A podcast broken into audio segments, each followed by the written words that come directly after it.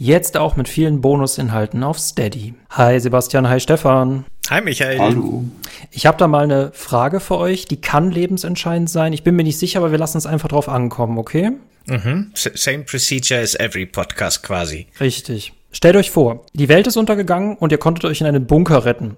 Jetzt nach dem 100-jährigen Kryoschlaf geht ihr raus und seht, äh, findet dort unterschiedliche Szenarien vor. Und ich möchte von euch wissen, in welchem Szenario ihr draußen bleibt und in welchem ihr sofort wieder nach drinnen geht, okay? Moment, wir müssen ganz, ganz kurz. Was genau, wie ist der Bunker so gestaltet? Habe ich da genug Verpflegung und Wasser für weitere 100 Jahre oder so? Oder Kryoschlaf? Du, du, du Konterer. Du Konterbär, du. Kann ich einfach noch mal 100 Jahre schlafen? Das ist, glaube ich, die Frage. Wir sind nicht in einem Rollenspiel mit so viel äh, Entscheidungsmöglichkeiten. So, na gut. Ja, dann stell deine, stell deine Szenarien vor. Stell doch du deine Fragen. Ey. Okay, Szenario 1, aber Sebastian bleibt offenbar drin und will noch mal 100 Jahre schlafen. Schon gemütlich, ja. Szenario 1, jeder Überlebende draußen kann nur noch über Helene Fischer Songs kommunizieren. naja, da, da bleibe ich drin. Okay, Stefan bleibt drin. Sebastian, äh, du bleibst sowieso drin. Ne? Ähm, ne? Darf man die, darf, äh, also kann man die umdichten quasi? Bleiben nur die Melodien gleich? Du kannst nur in Helene, Helene Fischer Songs kommunizieren und müsstest, genau, müsstest auch diese Songs halt lernen, um überhaupt mit den Leuten kommunizieren zu können. Ich, also so außerhalb vom Podcast kommuniziere ich eh nicht so viel mit Leuten. Ich glaube, für mich wird sich gar nicht so viel ändern tatsächlich. Also ich glaube, ich würde rausgehen einfach. Okay, Sebastian bleibt schon bei den Helene Fischer Songs draußen. Okay. Weil nächstes äh, Szenario, die Welt befindet sich wieder im Mittelalter. Mhm, ja. Oh, ich glaube, ich würde noch mal 100 Jahre weiter schlafen. Ich, ich weiß nicht so, dass ich irgendwie an einer, an einer, an der verstopften Nase sterbe oder sowas, weil mir der Mediziner irgendwie noch mehr Gift in die Venen spritzt. Da habe ich keinen Bock drauf. Sebastian bleibt drin. Stefan, was ist mit dir? Ja, hm, schwierig. Also kann ja alles Mögliche auch passieren. Äh, doch, ich glaube, ich würde mir das so angucken. Allein aus Interesse, aus Neugier. Das finde ich sehr lustig, dass bei euch immer komplett unterschiedliche Sachen passieren. Okay, letztes Szenario. Jaja Binks ist Anführer der Welt. Hm. Ähm, das würde ich mir anschauen. Ich, ich, ich würde mich, also das würde ich auf Twitter verfolgen, definitiv. In der Postapokalypse gibt es definitiv noch Twitter. Also du guckst dir das aus einer sicheren Reichweite aus an. Okay. Ähm, äh, Stefan, huldigst du Jaja Binks oder bleibst du drin? Ja, das, das würde ich mir auch ansehen. Das, äh, das ist bestimmt fest, ja faszinierend. Ich lag mit all meinen Vermutungen ich meine, ist Kern, okay. Der ist ein Kernguter, der Chacha Binks, ne? Der ist nicht sehr beliebt, aber eigentlich meint das gut. Also da, da kann man schon mal gucken. Würde ich, würde ich drauf ankommen lassen. Wie Postapokalypsen sich so verhalten. Ne? Und damit kommen wir zu CCG Beyond, einem Format, über dem wir über Gaming weit hinausgehen und einem sehr, sehr coolen Gast, nämlich dem lieben Stefan Hövelbrings. Hi, stell dich kurz den Leuten vor. Hallo, äh, ich bin der Stefan und ich bin ein äh, Spieleentwickler, äh, ein Indie-Spieleentwickler und ich sitze zusammen mit einem kleinen Team an, an meinem ersten Spiel jetzt, schon seit einigen Jahren. Und das Spiel heißt Death Thrash und gibt es im Moment in, im Early Access und wird dann hoffentlich auch irgendwann fertig werden. Also das ist eigentlich schon meine ganze berufliche Laufbahn, die jetzt für den Kontext wichtig ist. Death Flash nämlich einem äh, isometrischen Rollenspiel äh, seit August 2021 im Early Access in einer postapokalyptischen Welt, das halt seinem großen Vorbild Fallout nacheifert, aber dann doch natürlich sehr, sehr viele eigene Sachen macht. Was mich ja persönlich freut, Stefan, ich möchte mich zuerst bei dir bedanken. Du hast mir ein Fallout mit Echtzeitkämpfen gegeben in der isometrischen Perspektive, was mir das originale Fallout nie gegeben hat. Dafür danke. Ja, bitte. Also ich, das ist natürlich so ein Punkt, dass für die einen Leute freuen sich drüber, die anderen ärgern sich. Also das sind die Geschmäcker ja verschieden. Mhm. Ich, ich, also geärgert habe ich mich nicht. Ich mag Death Trash wirklich sehr gerne. Ich habe das äh, ziemlich früh schon gespielt, als es im Early Access rauskam und warte jetzt tatsächlich noch auf die fertige Version, dass ich nochmal neu anfange und habe wirklich Bock drauf. Also wirklich ganz großartig, großer Fan. Aber diese Echtzeitkämpfe, na, ich hätte es gern rundenbasiert gehabt. Aber da warst du ja vorlaut. Eben, das nimmt äh, mir ja den, keiner. Die kann ich nur, kann ich nur, kann ich nur äh, wirklich mich dem zustimmen. Äh, Habe ich sehr, sehr gerne auch den, den Preview und einen Test für geschrieben. Ähm, und wir haben sehr, sehr viele Fragen äh, an dich mitgebracht. Stefan, du kannst kein Geld gewinnen, aber einfach Freude und wir können Eindrücke gewinnen. Ähm, ähm, wie geht's dir und deinem Spiel gerade? Also uns geht's ziemlich gut. Das Spiel wächst ja eh irgendwie dauernd. Also es ist so, es, es lebt so für sich und äh, lebt auch immer besser, habe ich so das Gefühl. Und uns selber geht's auch ziemlich gut. Die generelle Situation ist gut, dass wir schon vor diesen Early Access Verkäufen halt unsere Miete zahlen können. Und das ist so hervorragend, dass wir nicht abhängig sind von irgendwelchen anderen Dingen. Und eigentlich müssten wir jetzt nur noch das Spiel fertig machen. Das aber wiederum ist noch ein bisschen, ist generell noch ein bisschen schwierig oder ist, ja. Also wir sind halt ein sehr kleines Team an einem komplexen Genre und dann äh, daraus ergeben sich dann viele positive und manche schwierige Dinge kann ich mir wirklich sehr gut vorstellen. Auch äh, du hast, glaube ich, sogar alleine angefangen mit der Entwicklung, oder? Und dann kamen erst noch äh, Leute mit dem Team. Ähm, da habe ich mir wirklich auch gedacht, ist es nicht irgendwie eine am Anfang zumindest eine unmöglich stemmbare Aufgabe, so ein eben doch recht großes Rollenspiel alleine anzufangen, einfach nur mal? Ja, ähm, also ich war von, das Spiel fing an 2015 und äh, ich fühlte mich jetzt zu dem Zeitpunkt eigentlich schon recht äh, so äh, erfahren genug, zumindest was Programmierung und dergleichen angeht. Also ich, ich wollte halt Zeit meines Lebens schon irgendwie so ein Rollenspiel machen. Und dann hatte ich diese Artworks, die, die quasi die Persönlichkeit des Spiels, die Welt des Spiels direkt zeigten. Und damit fing es an. Und dann dachte ich, okay, eigentlich, ich, ich fühle mich jetzt bereit dafür, das jetzt auch umzusetzen. Also programmieren kann ich, ich habe jetzt Artwork dafür und ich habe jetzt so eine Vorstellung von der Welt. Eigentlich ist ja alles da, was ich brauche. Äh, kann ich jetzt das Spiel machen. Und ich hatte überhaupt keine Einschätzung, wie lange sowas dauert. Ich dachte, natürlich ist das aufwendig, das wird länger dauern, aber ich dachte, das ist ja wohl in zwei Jahren oder so vielleicht irgendwie fertig damit. Naja, das war natürlich sehr, sehr blau. Also das war viel zu optimistisch. Und dann war ich einige Jahre ähm, alleine am Weitermachen und dann 2020 äh, kam ein anderer Programmierer dazu, der Christian. Und dann haben wir noch ein paar andere Leute. Also den, direkt von Anfang an gab es jemand, der Soundeffekte und Musik gemacht hat. Und fürs Marketing gab es dann auch mal jemanden zwischendurch. Und äh, Jetzt zuletzt sind wir jetzt sogar zu dritt, weil, weil meine Lebensgefährtin jetzt mit mitmacht und mir einige Aufgaben abnimmt. Zu wie viel Prozent ist das Spiel fertig, auch wenn das wahrscheinlich eine gemeine Frage ist? Hm, ja, das ist schwer einzuschätzen, weil es äh, so welche welche Teile man so betrachtet dabei. Also inhaltlich fehlt halt leider noch einiges am Spiel. Das ist wahrscheinlich der größte Kritikpunkt. Der wird mir auch von außen so genannt. Ähm, aber ich selber sehe, wenn ich das komplette Ganze sehe, dann ist schon so viel vorhanden. Allein das ganze, das ganze Framework und die Tools dafür. Und die sind über die Jahre halt gewachsen und besser geworden und unser Know-how natürlich auch. Also wie äh, acht Jahre sind wir jetzt dran.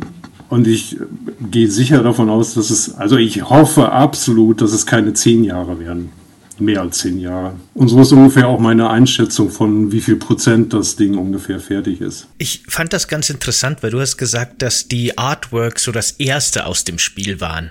Und mhm. ich finde genau diese Atmosphäre und diese Welt und auch so ein bisschen dieses Mysteriöse und Fremdartige mit diesem Fleisch, das überall wuchert und das scheinbar auch Bewusstsein entwickeln kann. Und alle ernähren sich irgendwie davon, obwohl keiner so genau weiß, was es eigentlich ist. Das mhm. erzeugt mhm. wirklich so eine ganz eigene und, und total tolle Ästhetik, in die man eben auch richtig cool eintauchen kann. Das wäre eben auch meine Frage gewesen. Aber war dann das Game Design hm, eher so ein bisschen Mittel zum Zweck oder war das schon auch so Teil der Vision von Anfang an? Ähm, also es entstand wirklich mit dem, mit dem visuellen und der Persönlichkeit. Also die beiden Sachen sind für mich halt irgendwie, die hängen äh, sehr zusammen. Also was das Spiel irgendwie so ausmacht und was es halt für so einen Charakter hat und wie es so, sich so darstellt. Und das, das, die Welt an sich halt, das war immer auch das Wichtigste. Äh, und dann das Gameplay sollte dann, das ist ein bisschen schwer zu beschreiben, also war für mich immer so ein Mix aus Dingen, die ich haben wollte. Ich wollte, das sollte nicht, nicht zu komplex werden, nicht zu leicht. Also irgendwie so einen Mittelweg, den finde ich mal ganz angenehm in, in so einem äh, Action-Rollenspiel, dass man so, so eine Art mhm. Engagement halt schon die ganze Zeit hat, aber dass man, also bei diesem Spiel kommt es halt nicht darauf an, dass es äh, so ein Hardcore-Combat-Spiel ist. das ist halt nur, der Combat ist halt eins von den Elementen im, äh, im Spiel und der muss natürlich auch einigermaßen gut funktionieren und so, aber das, das Gameplay ist äh, mehr so ein Träger, um den, den, den oder die Spielerin dann in die Welt zu, zu bringen und da auch Sachen erleben zu lassen. Und äh, ja, dass man sich nur nicht nur stumpfe Bilder und Texte anguckt, sondern auch was zu tun hat in der Welt. Aber das ist das Gameplay halt eher Mittel zum Zweck, um halt, also das, das, das wirkliche Ziel ist äh, halt so die Atmosphäre zu schaffen und äh, den Spieler in die Welt reinzukriegen. Was waren so jetzt bei der Entwicklung, wenn wir jetzt auf acht Jahre zurückbringen, so die größten äh, Herausforderungen, Schrägstrich Krisen? Krisen, weiß ich nicht. Also die. Äh, wir bleiben beim Wort Herausforderungen. Naja, also die äh, erstmal von der von der Arbeit her. Ähm, erstmal, also die größten Aufgaben, würde ich es nennen, war auf jeden Fall die Programmierung. Also da sind wir jetzt bei einem äh, halben Million Zeilen Code ungefähr und das ist, das ist wahnsinnig viel, auch das so in der Komplexität so äh, weiterhin möglichst bugfrei zu halten und dass es so alles abdeckt, was wir brauchen. Das war allein zeitmäßig de, der größte Aufwand. Mhm. So Krisen, ich glaube, es gab nicht so direkt Krisen, aber man hat so bestimmte Sachen, mit denen man sich mehrmals beschäftigen muss und die irgendwie schwierig sind. Die eine Sache ist auf jeden Fall immer Finanzierung. Ähm, da war ich gestartet mit, mit meinen eigenen Ersparnissen quasi. Ich war zwei Jahre vorher schon nach Berlin gekommen und mit dem äh, mir selbst auferlegten Ziel, ich mache jetzt Computerspiele. Und war gestartet mit äh, 18.000 Euro. Dachte ich, ja, da kommst du ja eine Weile mit. Mhm. Aber dann dauert es natürlich wieder viel länger. Deswegen habe ich, äh, meine Lebensgefährtin hat mich unterstützt. Und wir hatten dann irgendwann die, äh, eine Förderung bekommen vom äh, Medienboard hier in Berlin-Brandenburg, so eine lokale Förderung. Mhm. Äh, und die hat uns das auch dann quasi ungefähr bis zum Release dann gebracht.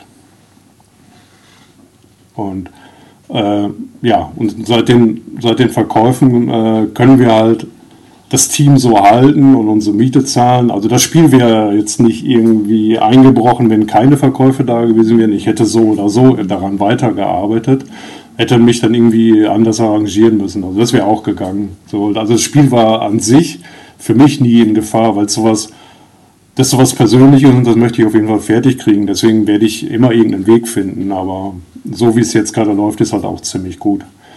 Aber natürlich über, hm. über, die Jahre war es natürlich immer ein Thema. So wie, wie sieht es denn mit der Finanzierung aus? Und dann, wie, ich habe ein sehr gutes Verhältnis zu meiner Lebensgefährtin, aber trotzdem fühlt man sich ja irgendwie ein bisschen seltsam, wenn man dann über, über längere Zeit dann, äh, dass sie dann alleine quasi die, die Miete zahlen muss und so weiter. Kurze Nachfrage nur noch dazu. Ähm, kannst du uns eine Zahl nennen, wie oft sich Death Trash jetzt schon verkauft hat im Early Access? Hast du da eine gerade griffbar ja, oder so? Äh, ungefähr 100.000. Ich applaudiere, aber ich mache es jetzt nicht laut, weil es sonst übersteuern würde, aber spüre meinen Applaus bitte. Ja, danke. danke. Sehr verdient auch.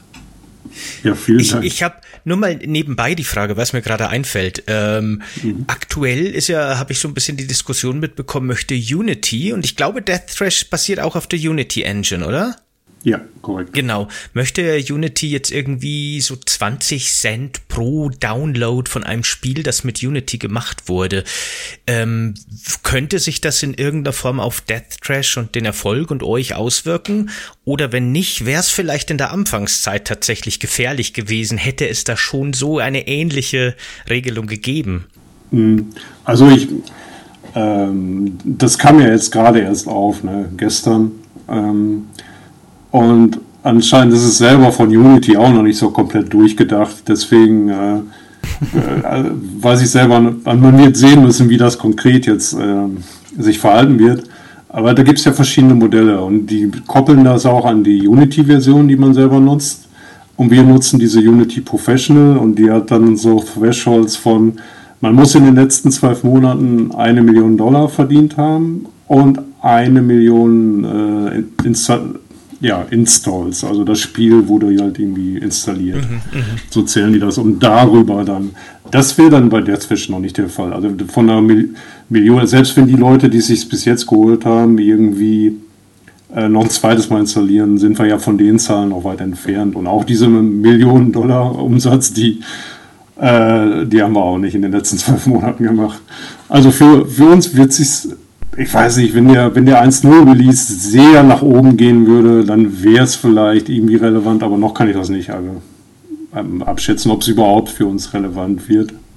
Aber ich bin persönlich als Entwickler irgendwie total enttäuscht von dieser Entwicklung. Man weiß ja auch nicht, wo es dann hingeht, wenn die, wenn jetzt quasi so Entscheidungen gemacht werden, ah, hier, jetzt kommt ein neues Businessmodell, ach übrigens, das gilt jetzt auch für eure bestehenden Spiele, die schon längst raus sind und in drei Monaten passiert das schon und so. Also man ist so, da wird einem irgendwas vorgesetzt. Wer weiß, wo, was dann jetzt noch alles kommen wird. Mhm. Also die, mhm. die Entscheidungen, die da in der Chefetage gemacht werden, die, die finde ich schon seit, äh, seit mehreren Jahren irgendwie ein bisschen, bisschen selber. Ich bin ein bisschen unzufrieden damit, auch wie es sich so entwickelt. Wir sind allerdings für, mit diesem Spiel so, so eng daran gebunden, weil wir so, also so komplizierte Sachen damit gemacht haben. Die ganzen, wir haben so viele Editor-Tools selber gebastelt, die nutzen natürlich alle den, die, die Unity API. Also das, das Projekt irgendwie auf eine, das Projekt jetzt auf eine andere Engine umzusetzen, das ist, das wäre schon fast unmöglich. Ähm, Michael hat ja Death Trash auch am Anfang so mit Fallout verglichen und so ein bisschen auch vom Gefühl her und natürlich von der isometrischen Perspektive her liegt der Vergleich mit Fallout 2 ja auch nahe. Ich glaube, das wurde ja damals auch wirklich äh, vielerorts in der Videospielpresse als das Fallout aus Deutschland bezeichnet und so weiter. Ich glaube, mhm. ich habe auch ein Video mit einem ähnlichen Titel dazu gemacht, muss ich zugeben. Ich bin auch ja. schuld. Ja, ja. äh, ist das für dich so ein bisschen eine Ehrung, dass man das mit Fallout 2 vergleicht, dein Spiel? Oder kannst du es eigentlich schon gar nicht mehr hören und möchtest lieber deine eigene Identität für dein eigenes Projekt haben? Ja, also ich, ich mag die Fallout-Spiele gern und äh, wenn die Leute das sagen, ist das meist auch was, was Positives und deswegen freue ich mich darüber. Also ich sehe das Spiel jetzt schon eher einen eigenen Weg gehen recht anders. Manchmal ist es sogar ein bisschen schwierig, wenn jetzt zum Beispiel in irgendwelchen Steam-Reviews schreiben dann manche Leute, ah, oh, ist wie Fallout, ist, ist toll und so weiter. Dann kommt irgendwie äh, Wochen später jemand anderes, der den Daumen runtersetzt. Das ist überhaupt nicht wie Fallout, ne? Also das so, das, das schafft dann so eine Erwartungshaltung bei anderen Leuten wieder, so dass, also es ist so ein bisschen äh, Plus und Minus, was man was ich davon mitkriege. Aber generell freut es mich schon, wenn die Leute das überhaupt so mit so einem, mit so einem Klassiker dann auch vergleichen, den, den ich persönlich sehr gern mag. Also ich hatte sogar äh. der, direkt der Anfang des Spiels war ja eigentlich mein, also ich hatte einen Tweet gemacht, so, ich mache jetzt mein eigenes Fallout. Mit, mit, mit Blackjack und Noten, so war das ungefähr geschrieben. Und das war eigentlich nur so ein bisschen, das war eigentlich eine Fanart. Äh, ich wollte, ich war zu der Zeit am Rumexperimentieren mit der Pixelart, in der Perspektive. Und dann passte das irgendwie. Das war genau zu der Ankündigung von Fallout 4. Und deswegen habe ich das irgendwie im Kopf gehabt und dann probiert. Aber als es dann da war, das Bild, dachte ich direkt so, oh, das ist aber interessant, da kann man doch jetzt irgendwas mitmachen. Und dann in den nächsten Tagen kamen dann direkt die anderen Bilder dazu, die dem halt so eine eigene Persönlichkeit gegeben haben deswegen war für mich eigentlich, dass es recht früh schon was Eigenes geworden ist, aber trotzdem ist es irgendwie verbunden mit Fallout.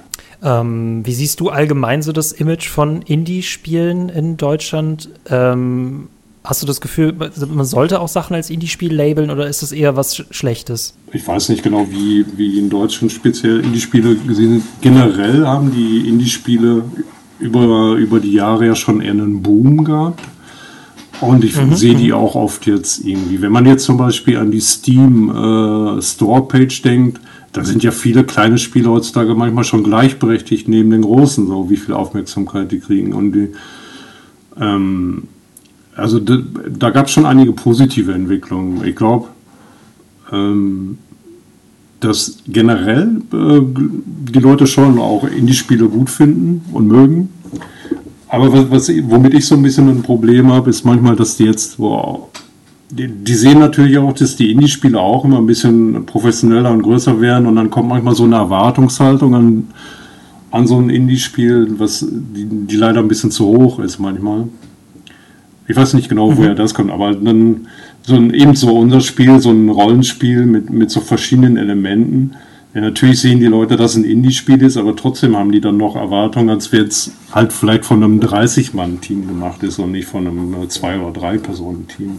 Also wie, wie stehst du denn so zum Videospielstandort Deutschland. Da wird ja viel auch negativ drüber geredet, dass äh, sich der einfach nicht etablieren kann, dass er nicht ernst genommen wird, dass nicht genug gefördert wird. Jetzt ist ja auch Dedelic so ein bisschen die deutsche Hoffnung mit Gollum komplett gefloppt. Ähm, ist, ist das manchmal vielleicht irgendwie frustrierend auch ein bisschen oder sie, siehst du euch als die neue Zukunft der deutschen Videospiellandschaft? ähm, also ich, es gibt ja, ich finde zumindest, dass es ja schon einige coole Indie-Spiele aus Deutschland gibt. Äh, der, ziemlich coolen Kram. Ich bin, bin ja auch in, in dem Saftladen halt, in so einem äh, Entwicklerkollektiv mit anderen Teams. Ich finde, die machen auch alle äh, guten Kram. Also da, da tut sich schon was. Aber eben sowas wie mit dem mit dem Gollum. Also mir tut es ein bisschen weh, von außen diese ganzen Kommentare zu lesen. Ich weiß nicht, ich würde es nicht Häme nennen, manchmal aber so diesen, ist schon sehr viel äh, Negatives, was dann, ach, war ja klar und irgendwie und äh, aus Deutschland kommt eh nichts Gescheites. Also das ist so eine, direkt so eine, so eine Atmosphäre schafft, also irgendwie das so, ja, gefällt mir nicht so. Ich weiß nicht genau, wieso sich das so über die Jahre irgendwie so ergeben hat. Ob es einfach wirklich an, an großen Titeln gefehlt hat, die auch mal richtig Erfolg haben. Also würde ich wahrscheinlich vermuten, dass es halt aus mehreren Faktoren ja. zusammen besteht. Ne? Ja. Mhm. ja, also ich weiß auch nicht genau, wie. Ich meine, ich bin, äh, ich habe nie in der Branche, ich, Branche gearbeitet. Deswegen weiß ich über eh nicht, was so alles irgendwie abgelaufen ist oder was gut gelaufen ist oder schlecht gelaufen ist. Ich bin ja, bin ja, ich sehe mich ja eher als Amateur, der dazugekommen ist. Deswegen habe ich gar nicht so viel Insiderwissen, also so oder hinter die Kulissen gar nicht so viel mitbekommen, was denn alles gut und schlecht gelaufen ist. Aber ich hatte irgendwie den Eindruck, dass zumindest, also in den vor 20 Jahren war vielleicht auch noch so ein Problem, dass es halt ein großer Binnenmarkt war und das speziell für den deutschen Markt dann immer noch viel gemacht wurde. Und dann haben zum Beispiel äh, skandinavische Teams, die hatten natürlich sofort internationales Publikum im, äh, in Sicht und haben sich dann, dann direkt da, oder Teams aus Holland und dergleichen, haben sich dann direkt alle international orientiert und hier in, in Deutschland fühlt es sich dann ein bisschen an, als wenn die da eben vielleicht auch einen Schritt zu spät sind, weil die, viele von den Sachen konnten halt hier lokal noch ganz gut laufen. Also die, weiß ja nicht, die Gothic-Spiele und so, die waren ja auch eher eigentlich hier nationaler Erfolg eher, oder? Und international dann vielleicht später dann erst. Eine Frage bei Death Thrash beschäftigt mich echt schon von Anfang an. Mhm. Und da bin ich jetzt echt mal gespannt auf deine Antwort. Und zwar, was ist das eigentlich genau mit dem Kotzen? es war so klar, es war so klar, dass es kommt. Ja, äh, ich hätte mir gedacht, dass auch so eine Frage mal irgendwann kommt. Äh, das, mm, also eigentlich ist es ziemlich einfach zu erklären. Ähm, es war von Anfang an so ein bisschen so ein Punk-Vibe. Ja, mit dem, wie die Charaktere so sind, wie die aussehen, wie die mit einem reden.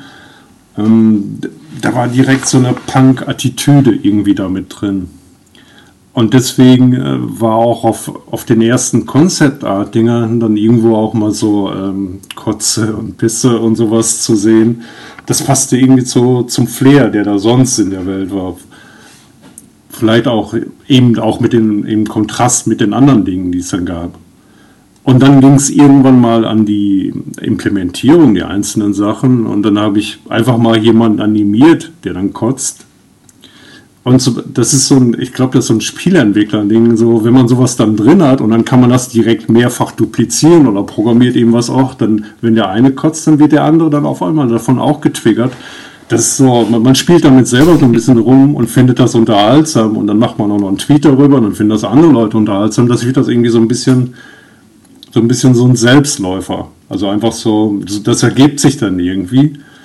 Aber dann äh, wenn man es dann wieder ans Worldbuilding geht, dann denkt man, ja, okay, irgendwie so von der, das, von, den, von so ein paar ekligen Elementen, äh, das passt ganz gut zu der restlichen Atmosphäre vom Spiel irgendwie. Also, das, das ist für mich schwer zu beschreiben, wie es so zusammenhängt, aber ich weiß, dass es so als ein organisches Ding in diese verschiedenen Themen, die das Spiel hat, dass die gut zusammengehen.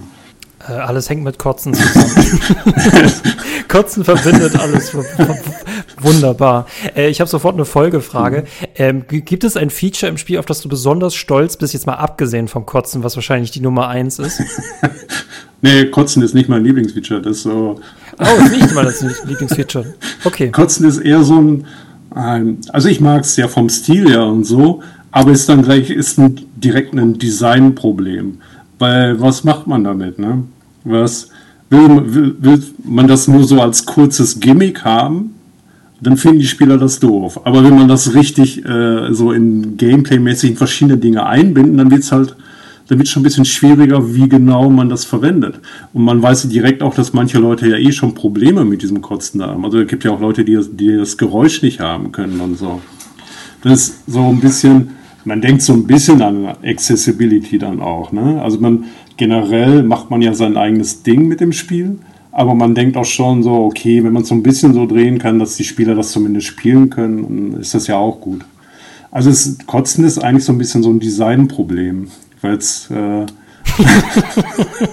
es ist kein Feature, es ist ein Design. Naja, also, es, also ich mag es schon, dass es da ist, aber es so, das wirft mhm. direkt so ein paar Fragen auf, die man dann irgendwie so lösen muss. Aber welche, auf welches Feature bist du stolz? Also ich, ich bin persönlicher Fan von, dem, von den ganzen Input-Sachen im Spiel. Das ist natürlich total langweilig für die meisten Leute, aber ich glaube, das ist, weil ich so viel Zeit damit verbracht habe, das äh, zu programmieren und auszutesten und der Wechsel zwischen den Dingern. Und das ist auch so ein Love-Hate-Ding für manche, aber diese, diese Maussteuerung, die so wechseln kann zwischen Point-and-Click und direkter Keyboard-Steuerung, ich bin absoluter Fan davon. Ich habe es ja auch so als Standardsteuerung ins Spiel gemacht und ich, ich vermisse das jetzt wirklich bei jedem anderen Spiel in der Perspektive, was ich spiele. So, warum kann ich jetzt nicht, wo kein Gegner ist, einfach dahin klicken und mein Charakter läuft dahin. Ne? Und äh, ja, es, ich weiß, es ist ein bisschen so ein, so ein langweiliges Ding, aber ich, ich selber bin absoluter Fan von diesen Sachen. Und ich meine, es gibt auch noch so andere kleine äh, Dinge, die, die, ich weiß nicht, ob das überhaupt den Leuten auffällt, aber dass man zum Beispiel aus jedem Dialog einfach weggehen kann und so, das sehr gutes Feature, genau. Das stört mich bei ganz vielen Rollenspielen, dass es nicht geht. Danke, dass du uns davon erlöst. Ja, Danke. Aber ich meine, das Auch wenn die Dialoge fantastisch sind. Also das, das ist natürlich auch kompliziert. Das ist also das ist super kompliziert, weil es direkt so, man kann nicht so, äh, zum Beispiel so eine kleine Zwischensequenz kann man ja eigentlich gar nicht mehr machen, wenn man sagt, nee, der Spieler muss hier auch das unterbrechen können. Dann äh, sagt man, dann denkt man sich zum Beispiel, oh, den NPC von hier nach da, äh, machen wir einfach eine Sequenz. Aber nee, jetzt kann der Spieler einfach mittendrin aufhören. Was passiert dann mit dem NPC eigentlich? Der muss ja selber irgendwie noch wissen, wie es weitergeht oder nicht. Also es sind direkt so, es, es, da entstehen direkt einige mögliche Bugs um diese Sachen herum. Aber ich persönlich mag es halt auch. Das, das Spiel musste halt für mich so einfach so direkt, äh, direkt spielbar sein, dass es irgendwie so direkt auf alle Spieler äh, Aktionen irgendwie, also das, dass da ganz viel Freiheit daran ist, in diesen kleinen Dingen, wie ich mich in der Welt bewege und äh, in den Aktionen. Death Trash, ich, ich, ich tue mich so schwer, das auszusprechen. Das ist Death echt nicht Trash. leicht auszusprechen. Death Trash äh, hat ja eben schon, wie schon angesprochen, eine sehr einzigartige und sehr coole Welt. Äh, Gibt es zumindest vielleicht im Hinterkopf, wenn auch nicht konkret Pläne, noch mehr auch in Zukunft in dieser Welt zu machen? Oder hast du eher Bock nach Death Crash mal irgendwie einen Fundraiser in einem Süßigkeitenland zu machen oder sowas? mal was ganz anderes. Also ich habe, ähm, ich kann mir schon vorstellen, dass es noch mehr zu Death geben wird. Ich meine, das, das jetzt fertigstellen wird ja auch noch äh, einige Zeit dauern. Aber ich, ja, die, die Welt, die liegt mir, ich meine, die ist mir nach acht Jahren jetzt noch nicht langweilig geworden. Ich finde ich find die immer noch so, so cool, dass ich, dass ich jeden Tag irgendwie Bock habe, da was weiter weiter dann zu machen. Ich denke, das wird auch in Zukunft noch sein, dass ich da mir gut vorstellen kann, noch mehr, noch irgendwie das noch zu erweitern. Nur, ich weiß noch nicht genau auf welche Art. Also ich meine, ich überlege natürlich schon, was irgendwie das nächste Projekt sein könnte. Da gibt es so ein paar Kandidaten. Ich bin mir ziemlich sicher, dass ich so ungefähr in so einem Genre bleiben werde. Also irgendeine Art von Rollenspiel und wahrscheinlich Echtzeit. Äh, aber es könnte, Danke. Es könnte auch so eine Art Immersive Sim oder so werden. Also ich fände es spannend, halt auch 3D-Grafiken zu machen. Äh, vielleicht aus First-Person oder Third-Person-Perspektive. Und ja, also gibt es mehrere Dinge, die mich interessieren. Auch speziell, ich habe sogar eine Idee, die spielt ungefähr in dem Death Thrash Kosmos, aber ist dann halt wieder doch ein bisschen anders. Also das, so der Gedanke gefällt mir auch ganz gut, so ein bisschen, bisschen zu übernehmen, aber dann noch was komplett eigenes daraus zu machen. So Final Fantasy Approach, so ein bisschen. Jeder Teil so mit ähnlichen Komponenten und Teilen der Welt, aber dann doch wieder anders. Aber ich hab, da habe ich nicht wirklich Ahnung, wie die so äh, vom Worldbuilding oder so zusammenhängen. Aber, aber ich meine doch so, dass das wirklich das andere Spiel in derselben Welt äh, stattfinden würde. Nur es wäre an einem so. anderen Ort und deswegen wär, würde es wirklich auch komplett anders aussehen dann. Ach so, ja, genau, okay. Mhm. Aber ist Fortsetzung schon direkt vom Tisch äh, oder äh, können wir auch über können wir auch auf Death Trash 2 hoffen? Naja, es, äh, es wäre eigentlich auch eine schöne Vorstellung. Also speziell, wenn man so die, äh, äh, die alten Fallouts äh, sich vorstellt, okay, dann macht man einfach direkt mit derselben Engine nochmal ein größeres Spiel und aufwendiger. Jetzt, wo man halt das Know-how für alles hat, ne? Das wäre natürlich, es hat auch einen verlockenden Gedanken, so, dass man auf dem auf dem Höhepunkt der Schaffenskraft oder wie man all die Sachen auch äh, bedienen kann, dann einfach weitermacht quasi. Also ist ganz, äh, ganz ausgeschlossen nicht, aber jetzt, also wir haben uns auf jeden Fall noch nichts für noch nicht für irgendwas entschieden. Ich finde nämlich wirklich dieses Universum, also ganz, ganz wirklich finde ich das wirklich super spannend und super interessant. Und ich meine, ich habe jetzt noch nicht mal Death Trash 1 durchgespielt, aber ich freue mich wirklich jetzt schon auf eine Nachfolge oder was anderes in dem Universum, weil wirklich die Atmosphäre ist halt einfach super dicht und man kann so super in dieser widerlichen, aber auch super spannenden Welt versinken. Also da echt mein großes Kompliment. Ich, ich mag die Welt total gerne. Samt ja, Kotzen und allem. Ähm, kannst du uns einen Ausblick geben auf Inhalte, die als nächstes kommen? Neue Gebiete, neue Waffen, neue Quests oder so? So ein bisschen, dass wir so ein bisschen äh, eine Sneak Peek kriegen? Eigentlich steht schon länger an, dass so in, in der Mitte der Weltkarte gibt es eine Stadt und da sitze ich halt schon länger dran. Und das, das wäre eigentlich das nächste Content-Update, was. Es ist halt gerade noch in der Mache, deswegen möchte ich irgendwie nicht unbedingt Konkretes darüber sagen. Aber das ist auf jeden Fall äh, ein Gebiet und danach wird es dann wieder in, in die nördliche Hälfte der Weltkarte gehen, wo man dann wieder mehr zu verschiedenen Locations äh, dann reisen kann. Die anderen Dinge, die, die, möchte ich noch nicht spoilern, aber es äh, kommen dann noch ein paar andere Sachen, bevor es dann endet. Verzeih mir, ich bin Journalist, ich muss das leider immer machen. das ist immer so ein bisschen austesten. Ja, aber sehr naja, gut. Danke. Aber ich meine, äh, wir wollen auch die bestehenden Locations noch ein bisschen verbessern. Da gibt es eigentlich auch noch so einiges. Also die, äh, natürlich die, die Item-Vielfalt, da fehlt es noch so richtig dran. Ähm, da sollte noch einiges ins Spiel kommen, also Waffenvarianten und sowas alles. Kriegt die Kotzbar ein VIP-Bereich? ja, die, ja, der, der fehlt eigentlich auch noch so ein bestimmtes, so ein, äh, also ich, kann noch nicht genau sagen, was für ein Element da, da rein muss, aber der fehlt auf jeden Fall noch so ein, so ein Fleischtitan oder sowas im Keller, irgendwie sowas. Dann platziere ich jetzt mal so Inception-mäßig diese Idee vom VIP rum so ein bisschen, ja. ne? Deswegen. Die Sache ist die, im, im, Worldbuilding oder in dem, in dem Konzepten ist das halt alles schon äh, noch aufwendig weitergedacht. Aber ich merke ja auch, wenn das Bestehende schon so lange dauert, fertig zu machen, bin ich gerade so an dem Punkt, wo ich so ein bisschen abschätzen muss, okay, was machen wir jetzt wirklich noch rein? Sofort die Folgefrage und ich weiß, diese Prozentfragen sind immer verführerisch, aber leider kann man sie dann nicht mehr direkt beantworten. Was hast du das Gefühl, wie viel Material musst du jetzt schon quasi wegwerfen oder eben für unseren Death Trash 2, auf das wir uns auch schon sehr, sehr freuen, dir aufsparen?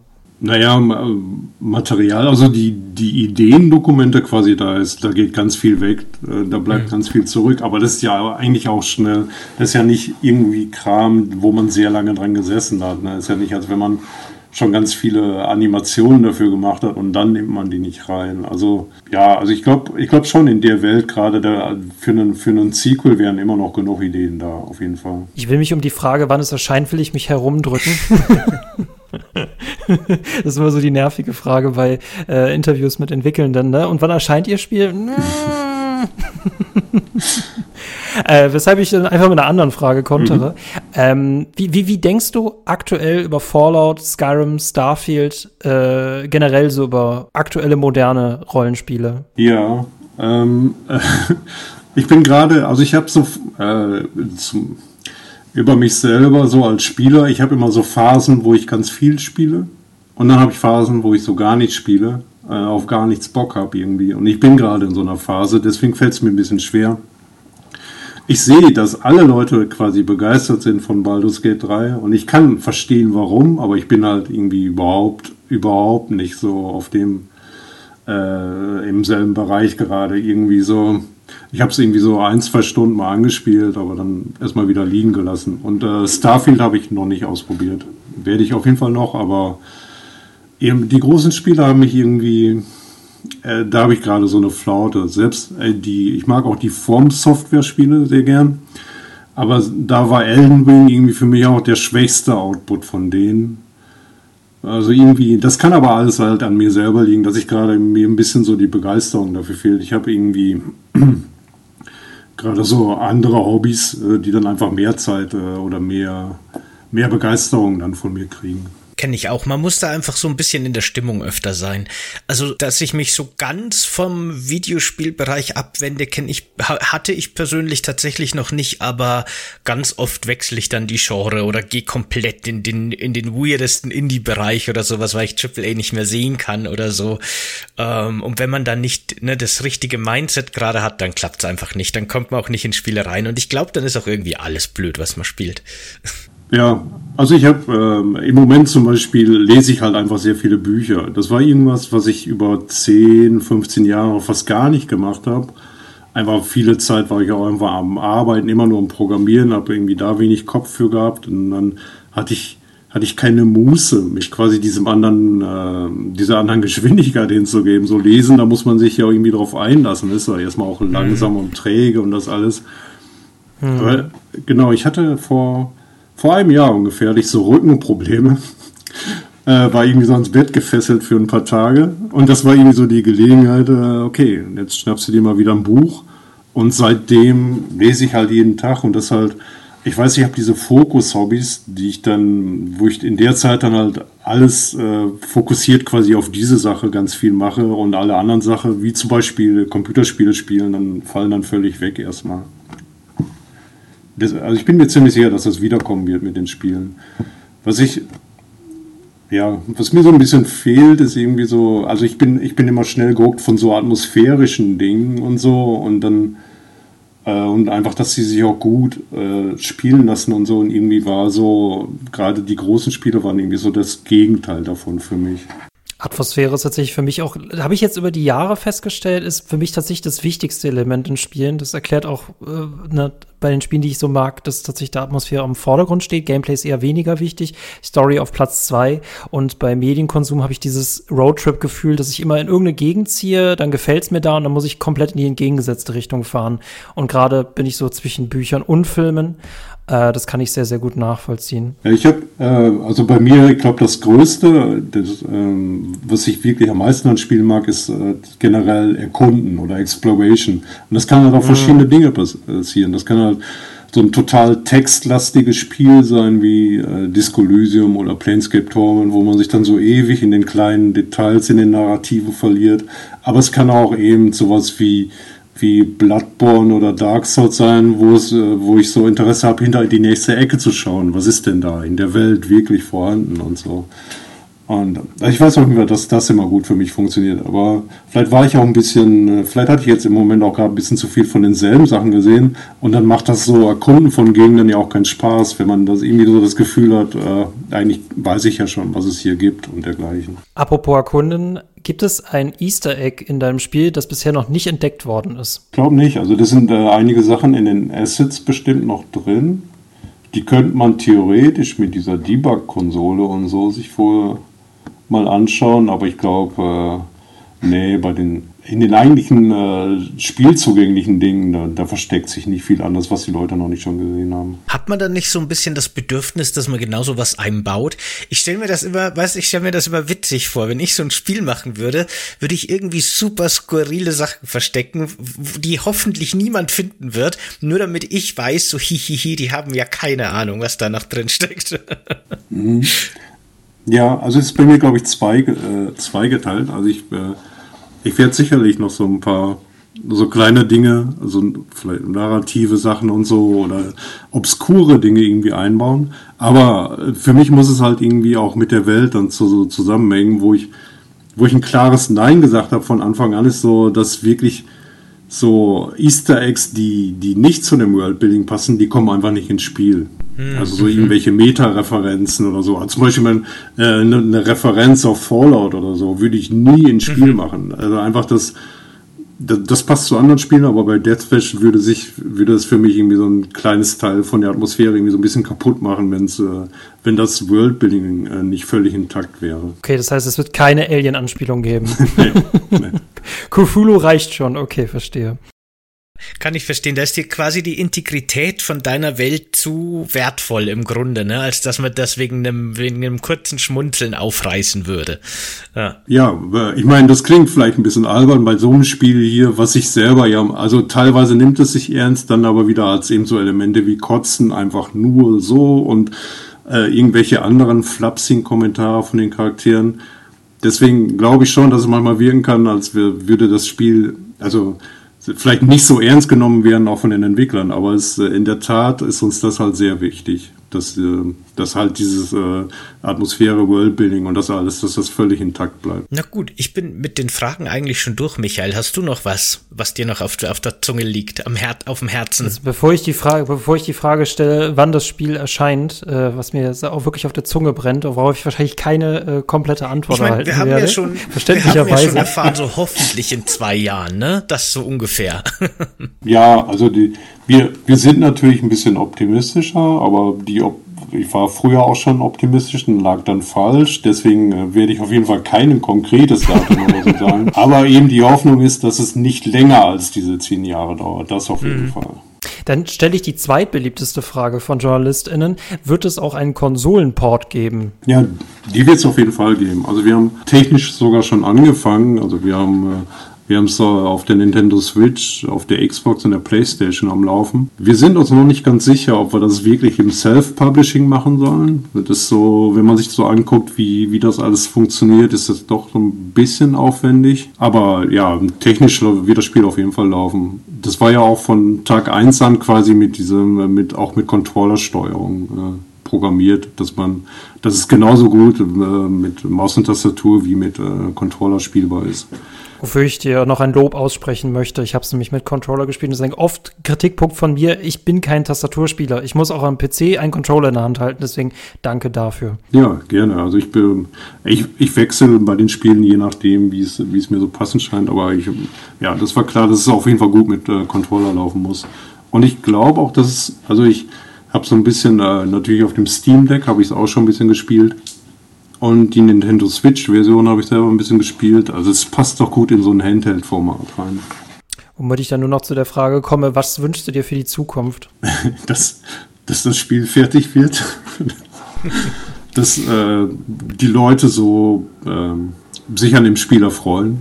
Also vielleicht so in der prozentual so ähnlich, wie es auch bis jetzt schon so war. Also eigentlich, dass es so gut weitergeht. Also ich bin, so viele Dinge sind, muss ich sagen, eigentlich so gut gelaufen und wir haben, obwohl manche Dinge immer noch schwer sind, haben wir eigentlich schon fast den Luxus, dass wir so bestimmte Dinge überstanden haben oder eben, dass man, dass man von so Spieleinnahmen schon die eigene Miete und Gehalt zahlen kann. Das ja, das ist ja schon, das hat ja auch schon Seltenheitswert. Deswegen, also für uns ist es wirklich so, dass es gut weitergeht. Und dann hätte ich noch, die werden mir gerade irgendwie von mir selber irgendwie weiter zugeschoben, aber ich lasse dich auch gleich in Ruhe.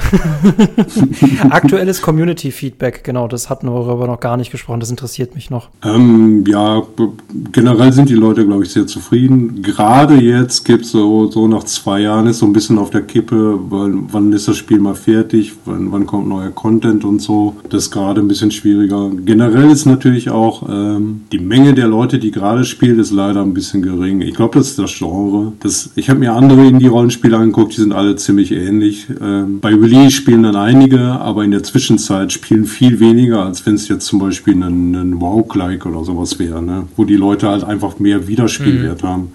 Der Wiederspielwert ist eigentlich bei so einem Spiel schon deutlich geringer und deswegen ist die Anzahl der Leute, die überhaupt jetzt so aktiv spielen, auch mal Wortmeldungen machen und so, ist leider ein bisschen geringer dann. Apropos Fallout, apropos Skyrim und Mod-Support, äh, könntest ist, wäre es technisch möglich, Mods für Death Trash zu produzieren? Und würdest du dir das wünschen, dass quasi nach dem Release es auch so eine Modding-Community für Death Trash gibt? Ich finde es äh, ich find's super spannend. Also wir haben technisch sogar schon einige Voraussetzungen geschaffen. Also wir haben, äh, es gibt einige zum Beispiel Community-Übersetzungen vom Spiel. Und die funktionieren halt mit einem Modding-System, was wir dafür schon aufgesetzt haben. Das war direkt ziemlich nach Early Access Release, dass es so viele Anfragen dafür gab, dass wir uns die Zeit genommen haben, um dann das schon mal so einzurichten dass die Leute zum Beispiel über den Steam Workshop dann die verschiedenen Übersetzungen runterladen können. Und es funktioniert auch sogar mit ein paar Gameplay-Werten, die man ändern kann. Ich würde mir absolut wünschen, dass wir den Level-Editor noch rauskriegen, weil das, da ließe sich, glaube ich, einiges mitmachen.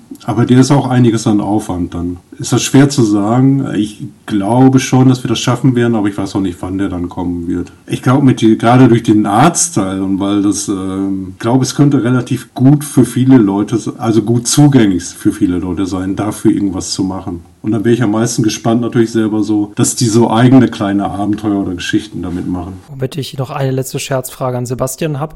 Wirst du dich dann, äh, Sebastian, dann daran setzen, eine Mod zu produzieren, damit du wieder rundenbasierte Kämpfe in Death Trash hast? Ich, ich, ich könnte keinen machen, aber ich glaube, wenn es den geben würde, würde ich ihn vielleicht mal austesten, ja. das wäre noch das i-Tüpfelchen, ja. Du musst wissen, Stefan, das ist eine unserer langen Fäden zwischen uns.